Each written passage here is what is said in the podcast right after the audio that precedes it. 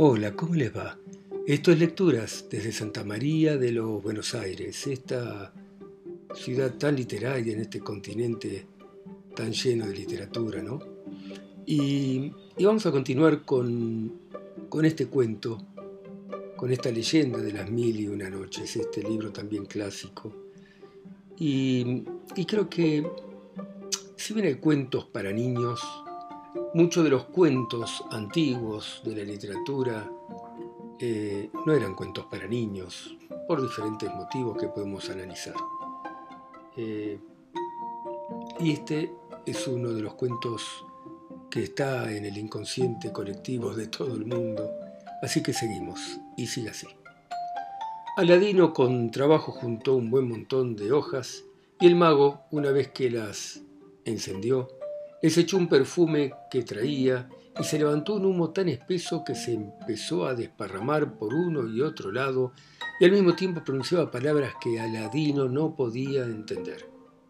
En el mismo momento la tierra tembló y se abrió delante del mago y de Aladino y apareció una piedra de cerca de dos pies en cuadro colocada horizontalmente con un anillo de bronce en el medio para levantarla. Aladino, asustado de lo que veía, quiso huir, pero el mago lo detuvo y le dio un fuerte bofetón que lo echó por tierra.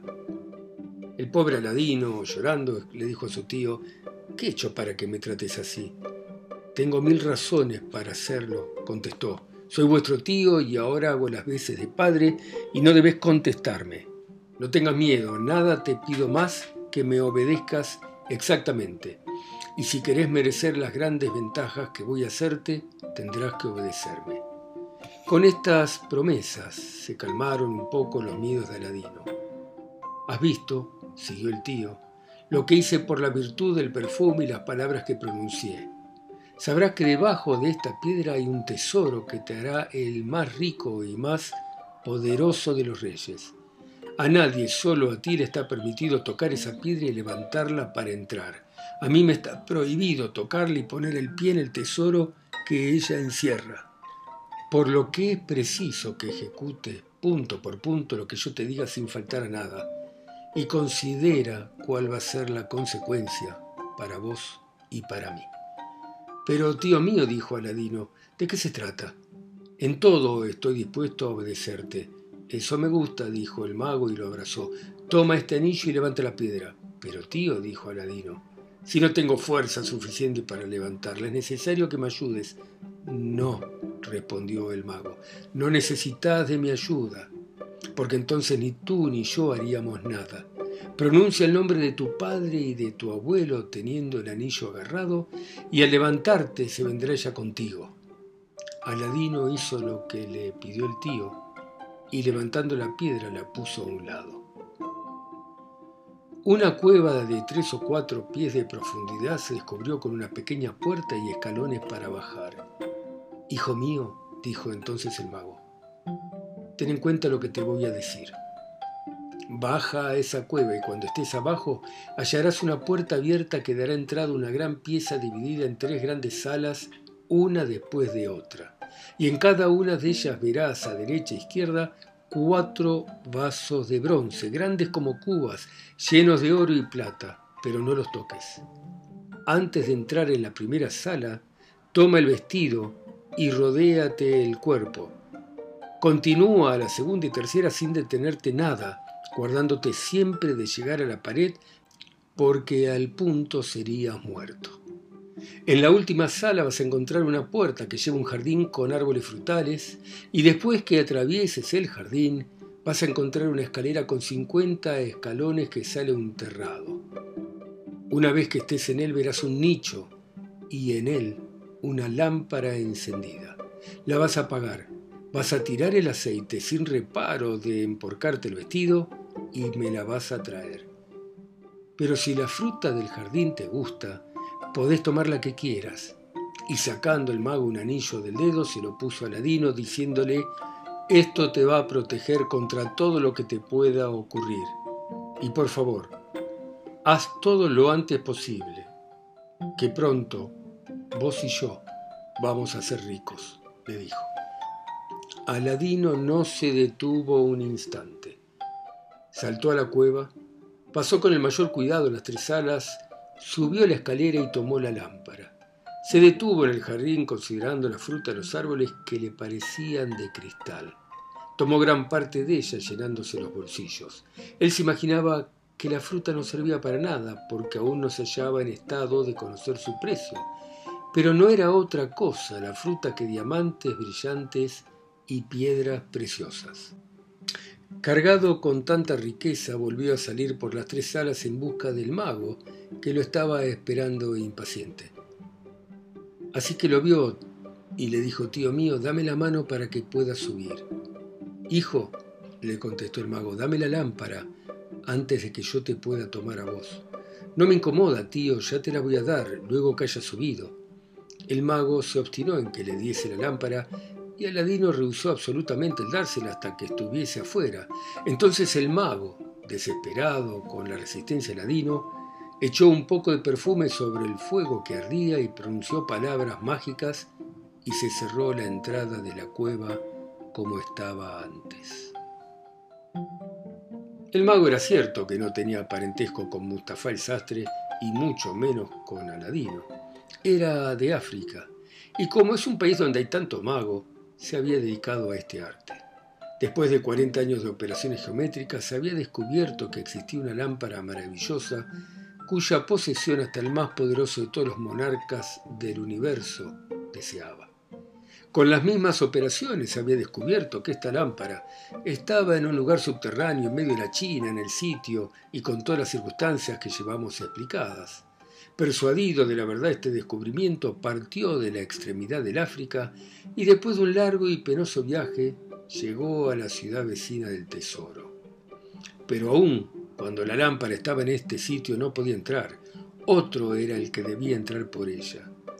Y por eso se dirigió a Ladino, por parecerle un joven sin experiencia y propio para hacerle este servicio. Resuelto luego que tuviese la lámpara en la mano, sacrificarlo a su avaricia para no tener testigos. Mas cuando vio sus esperanzas perdidas no le quedó otro partido que volver a África, como lo hizo inmediatamente. Según la apariencia, no se debiera esperar volver a hablar de Aladino pero aquel que había creído perderlo para siempre no recuerda del anillo que le puso el mago en el dedo. En efecto, esa fue la causa de que se salvara.